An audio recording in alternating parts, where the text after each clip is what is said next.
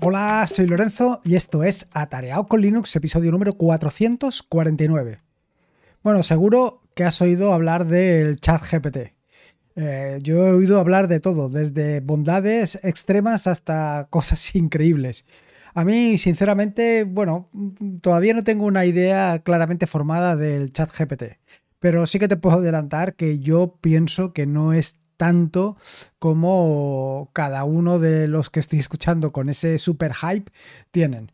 Por lo menos es, la sensación que estoy viendo. Al final, mm, para mí, la impresión que estoy sacando hasta el momento es que, bueno, tiene una importante base de datos que lo sustenta, que lo tiene por detrás, y todo eso combinado y con un análisis sintáctico correcto, pues consigue formular respuestas que parecen eh, humanas. El problema está o por lo menos así lo veo, es que está basado en todo lo que encuentra en Internet. Y como verás a lo largo de la charla, pues hay algunas cosas que no tienen ni pies ni cabeza.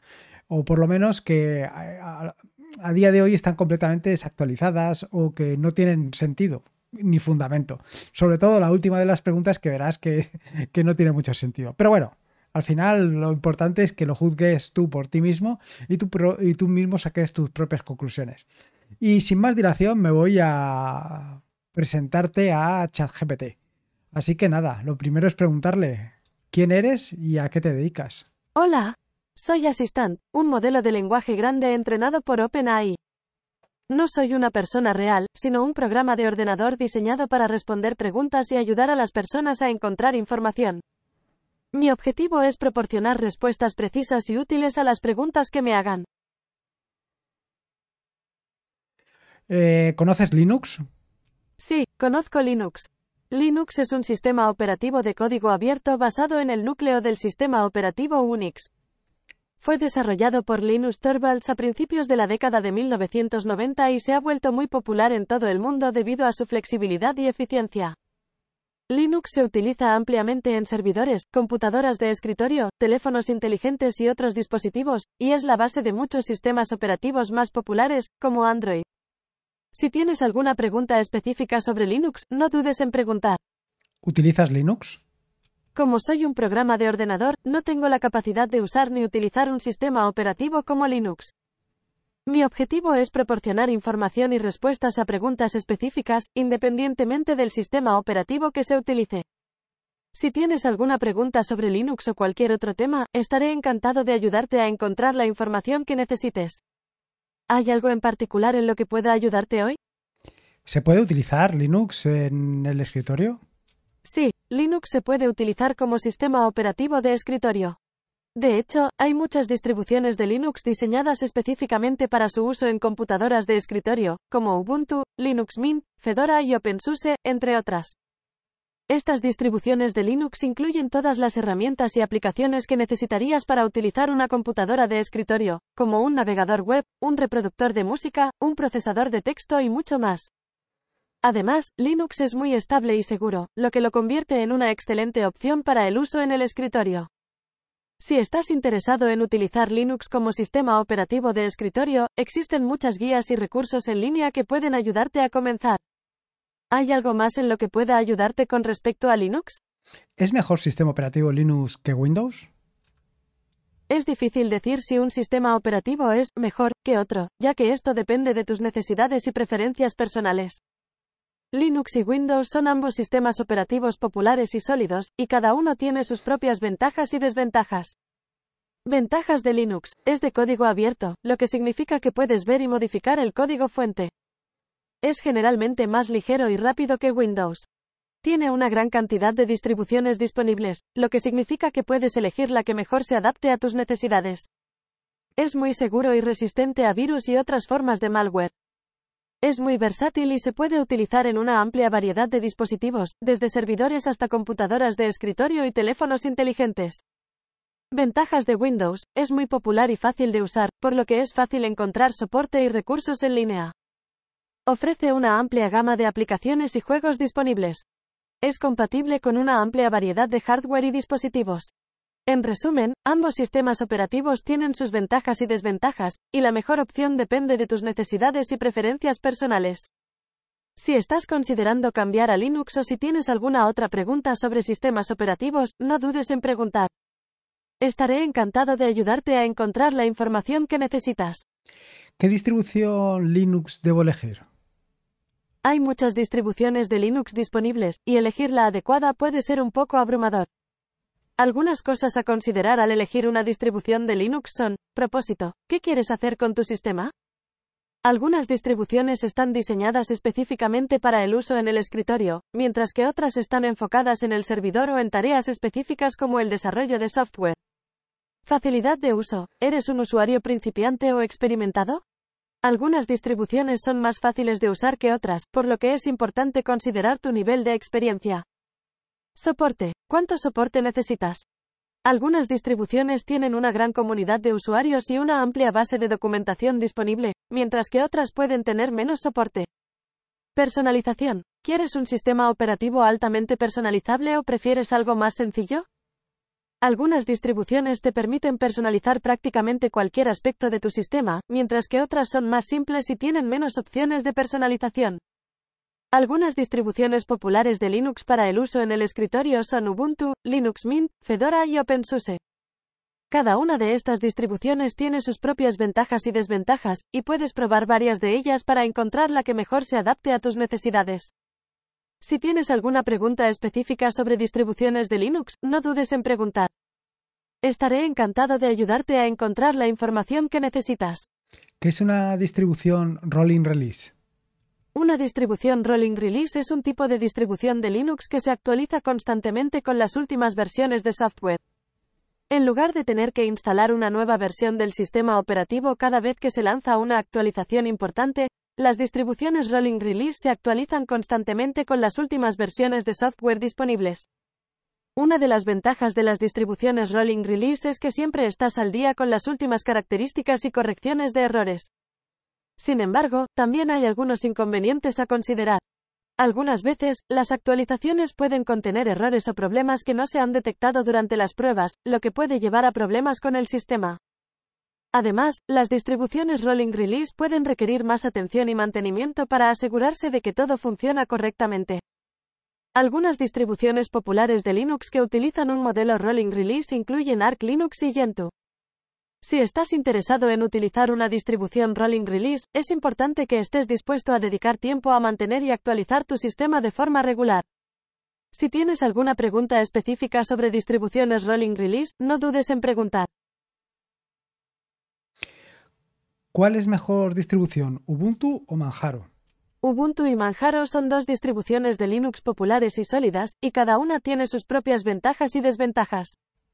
Algunas cosas a considerar al elegir entre Ubuntu y Manjaro son, facilidad de uso. Ubuntu es conocida por ser una distribución fácil de usar y es popular entre los usuarios principiantes. Manjaro, por otro lado, puede ser un poco más avanzado y puede requerir más conocimientos técnicos para configurar y mantener. Personalización. Ubuntu viene con una interfaz de usuario y aplicaciones predeterminadas, mientras que Manjaro ofrece una mayor flexibilidad y permite una mayor personalización. Actualizaciones. Ubuntu utiliza un modelo de liberación estable, lo que significa que las actualizaciones son menos frecuentes pero más estables.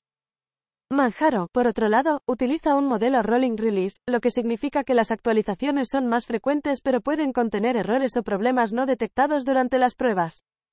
En resumen, Ubuntu es una buena opción si estás buscando una distribución fácil de usar y estable, mientras que Manjaro es una buena opción si estás buscando una distribución más personalizable y actualizada. Como siempre, es importante evaluar tus propias necesidades y preferencias antes de tomar una decisión.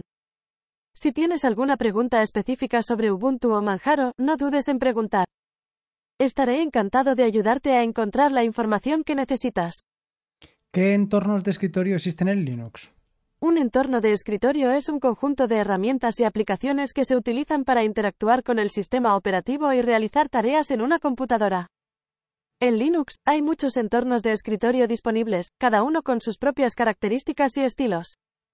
Algunos de los entornos de escritorio más populares para Linux son, GNOME, es un entorno de escritorio moderno y fácil de usar, con un diseño minimalista y una interfaz intuitiva. KDE Plasma, es un entorno de escritorio altamente personalizable con una gran cantidad de opciones y características. XFCE es un entorno de escritorio ligero y rápido, diseñado para ser fácil de usar y eficiente en la gestión de recursos. LXDE es un entorno de escritorio muy ligero y rápido, ideal para sistemas con poca memoria y procesador. Mate es un entorno de escritorio basado en GNOME 2, diseñado para ser estable y fácil de usar. Hay muchos otros entornos de escritorio disponibles para Linux, y la mejor opción depende de tus necesidades y preferencias personales. Si tienes alguna pregunta específica sobre entornos de escritorio en Linux, no dudes en preguntar. Estaré encantado de ayudarte a encontrar la información que necesites. ¿Qué ventajas e inconvenientes tiene GNOME frente a KDE Plasma? GNOME y KDE Plasma son dos entornos de escritorio populares para Linux, y cada uno tiene sus propias ventajas y desventajas. Algunas cosas a considerar al elegir entre GNOME y KDE Plasma son, ventajas de GNOME, es un entorno de escritorio moderno y fácil de usar, con un diseño minimalista y una interfaz intuitiva. Es muy ligero y rápido, lo que lo hace ideal para sistemas con poca memoria y procesador. Viene con una gran cantidad de aplicaciones y herramientas integradas. Desventajas de GNOME. Puede ser menos personalizable que KDE Plasma. Algunas veces puede ser menos estable que otras distribuciones. Ventajas de KDE Plasma. Es altamente personalizable, con una gran cantidad de opciones y características disponibles. Viene con una gran cantidad de aplicaciones y herramientas integradas. Ofrece una experiencia de usuario muy fluida y agradable. Desventajas de KDE Plasma. Puede ser menos ligero y rápido que GNOME o algunos otros entornos de escritorio. Puede requerir más recursos del sistema para ejecutarse de manera óptima. En resumen, GNOME es una buena opción si estás buscando un entorno de escritorio moderno y fácil de usar, mientras que KDE Plasma es una buena opción si quieres un entorno altamente personalizable. Como siempre, es importante evaluar tus propias necesidades y preferencias antes de tomar una decisión. Si tienes alguna pregunta específica sobre GNOME o KDE Plasma, no dudes en preguntar. Estaré encantado de ayudarte a encontrar la información que necesites. Otra pregunta que yo quería hacerte, ¿qué es un Tiling Window Manager? Un Tiling Window Manager es un tipo de gestor de ventanas que organiza automáticamente las ventanas en una pantalla en lugar de permitir que las ventanas se superpongan. Esto significa que cada ventana ocupa toda la pantalla y no hay espacio desperdiciado. Los Tiling Window Managers son populares entre los usuarios avanzados de Linux y otros sistemas operativos, ya que pueden ser muy eficientes y fáciles de usar. Algunas de las ventajas de los Tiling Window Managers son, mayor eficiencia. Al no tener que superponer las ventanas, puedes ver y acceder a todas tus aplicaciones de manera más rápida y fácil. Mayor productividad. Al no tener que buscar entre diferentes ventanas superpuestas, puedes concentrarte mejor en tus tareas. Mayor personalización. Muchos Tiling Window Managers te permiten personalizar cómo se organizan las ventanas y cómo se muestran en pantalla. Algunas de las desventajas de los Tiling Window Managers son, mayor curva de aprendizaje. Puede tomar un poco de tiempo acostumbrarse a usar un Tiling Window Manager. Siguiendo con esto de los Tiling Window Manager o Tiling Window Manager, eh, ¿cuáles existen? ¿Qué Tiling Window Manager existen y cuál es el mejor? Hay muchos Tiling Window Managers disponibles para Linux y otros sistemas operativos, y la mejor opción depende de tus necesidades y preferencias personales. Algunos Tiling Window Managers populares son, i3, es un Tiling Window Manager minimalista y rápido, diseñado para ser fácil de usar y altamente personalizable. Xmionad, es un Tiling Window Manager minimalista y altamente personalizable, con una gran cantidad de opciones y características. Qtile, es un Tiling Window Manager basado en Python y Qt, diseñado para ser fácil de usar y altamente personalizable. Awesome, es un Tiling Window Manager minimalista y altamente personalizable, con una gran cantidad de opciones y características. BSPWM, es un Tiling Window Manager minimalista y ligero, diseñado para ser rápido y fácil de usar. Es importante recordar que no hay un mejor Tiling Window Manager para todos. La mejor opción dependerá de tus necesidades y preferencias personales. ¿Y qué es mejor, un Tiling Window Manager o un escritorio tradicional? Tanto los Tiling Window Managers como los escritorios tradicionales tienen sus propias ventajas y desventajas, y la mejor opción depende de tus necesidades y preferencias personales. Algunas cosas a considerar al elegir entre un Tiling Window Manager y un escritorio tradicional son, eficiencia. Los Tiling Window Managers pueden ser más eficientes que los escritorios tradicionales, ya que no tienen ventanas superpuestas y puedes ver y acceder a todas tus aplicaciones de manera más rápida y fácil. Productividad. Al no tener que buscar entre diferentes ventanas superpuestas, los Tiling Window Managers pueden ayudarte a concentrarte mejor en tus tareas.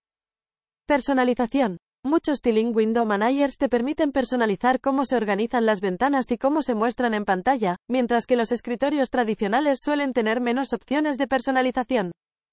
Curva de aprendizaje. Los Tiling Window Managers pueden tener una mayor curva de aprendizaje que los escritorios tradicionales, ya que funcionan de manera diferente y pueden requerir más conocimientos técnicos para configurar y mantener. En resumen, los Tiling Window Managers son una buena opción si estás buscando una manera más eficiente y productiva de trabajar con tu sistema operativo, mientras que los escritorios tradicionales son una buena opción si prefieres una experiencia de usuario más familiar y sencilla. Como siempre, es importante evaluar tus propias necesidades y preferencias antes de tomar una decisión. Si tienes alguna pregunta específica sobre Tiling Window Managers o escritorios tradicionales, no dudes en preguntar. Ahora quiero saber qué es lo que sabes tú. Quiero conocer lo que sabes de Atareao. Atareao es una empresa española que se dedica al desarrollo de software para Linux y otras plataformas. La empresa se fundó en 2009 y ofrece una amplia gama de aplicaciones y herramientas para Linux, incluyendo gestores de tareas, aplicaciones de productividad y utilitarios de sistema. También ofrecen servicios de soporte y formación para usuarios de Linux. Si tienes alguna pregunta específica sobre Atareao o sus productos y servicios, no dudes en preguntar. Bueno, pues sí, me gustaría saber cuál es la página de Atareao. La página web de Atareao es https atareao.es En esta página puedes encontrar información sobre los productos y servicios que ofrecen, así como tutoriales y recursos para usuarios de Linux. Si tienes alguna pregunta específica sobre Atareao o sus productos y servicios, no dudes en ponerte en contacto con ellos a través de la página web o de sus canales de soporte. Pues nada, muchas gracias. Eh, nos vemos mañana seguro. Hasta mañana. Espero que tengas un buen día y que puedas hacer todo lo que necesites. Si necesitas ayuda o tienes alguna pregunta, no dudes en preguntar. Estaré encantado de ayudarte a encontrar la información que necesites. Hasta mañana. Un saludo para ti y para toda la audiencia de Atareao con Linux. Bueno, pues ya has visto. Eh, como detalle, un poco la parte de la página de Atareao o en la empresa española que se dedica al desarrollo de software para Linux, evidentemente ahí ha metido la gamba hasta el fondo. Está pensando que soy una empresa de desarrollo de software cuando soy una persona humana. Y fíjate que eso lo pongo claramente en el contacto o en, sobre mí. Así que ese es un detallazo, eh, vaya, un, fallo garrafal desde mi punto de vista. Y luego ah, eh, también eh, tienes que tener en cuenta o hay que ver un poco es, por ejemplo, el error que comete con cuando habla de los escritorios, cuando habla tanto del escritorio de Nome como del escritorio de KDE. Eh, eh, para el escritorio de Nome dice que es un escritorio muy ligero cuando, como bien sabes, en las últimas versiones pues ha crecido en consumo de recursos y justo lo contrario le pasa a KDE Plasma y sigue pensando o sigue diciendo exactamente lo mismo. Eh, yo lo que he leído es que está actualizado hasta el 2020 o hasta el 2021, quiero recordar. Pero bueno, es que en el 2021 esto ya era así. Así que como ves, son pequeños detalles que, bueno, que hacen que efectivamente eh, está basado en todo lo que encuentra en Internet. Y claro, en Internet el problema es que hoy en día hay tanta paja y no solamente hay paja, sino que además el, siguiente problema es que las cosas se van desactualizando con el tiempo. Eh, las versiones eh, van evolucionando y lo que antes era muy rápido y muy ligero ahora es menos rápido y más pesado. Así que son todo este tipo de cosas por las que todavía le queda un trecho importante por recorrer. Pero bueno, por lo menos has pasado un buen ratito, eh, has visto la opinión y la visión de un chatbot de lo que es Linux. Y nada más, esto es simplemente lo que quería contarte. Espero que te hayas pasado un buen episodio, que espero que lo hayas disfrutado. Y en caso de que lo hayas disfrutado, pues nada, simplemente deja una valoración, un comentario. Los comentarios vienen fantásticos, sobre todo para el tema del feedback. Y nada más. Bueno, se me ha olvidado de decirte dos cosas. Em, eh, bueno, todo lo que ha dicho eh, lo he copiado directamente del chatbot. Algo, he quitado algunas líneas, pero no he quitado suficientes. Quiero decir, he quitado las líneas de estaré encantado de ayudarte, pero me he dado cuenta de que no he quitado bastantes, con lo cual eso ha salido y lo ha repetido bastante, lo cual es un poco pesado.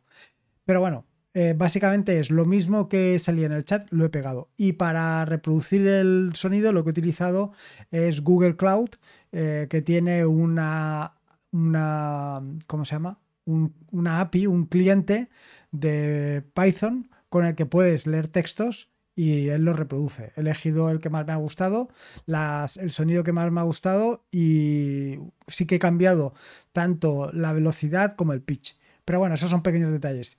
Comentarte que esto lo subiré en algún repositorio de GitHub para que lo tengas ahí disponible. También lo puedes utilizar en el caso de que, de que así lo consideres. Tengo que decirte también que eh, hay un pequeño detalle y es que para utilizar Google Cloud necesitas una, una clave API y dependiendo del uso que hagas del, mm, ¿cómo se llama? de la reproducción puede ser, de, puede ser que tengas que pagar. Son pequeños detalles pero que hay que tener en cuenta. Eh, soy consciente que hay que gastar bastante para empezar a pagar, pero bueno, eh, eso es ahora, no se sabe en el futuro lo que sucederá.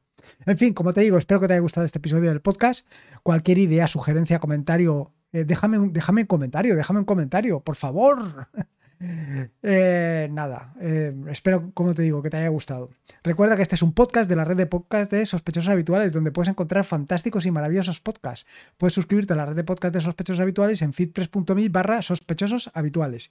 Y por último, y como te digo siempre, recordarte que la vida son dos días y uno ya ha pasado. Así que disfruta como si no hubiera mañana, y si puede ser con Linux. Y en este caso con ChatGPT, mejor que mejor. Hasta luego.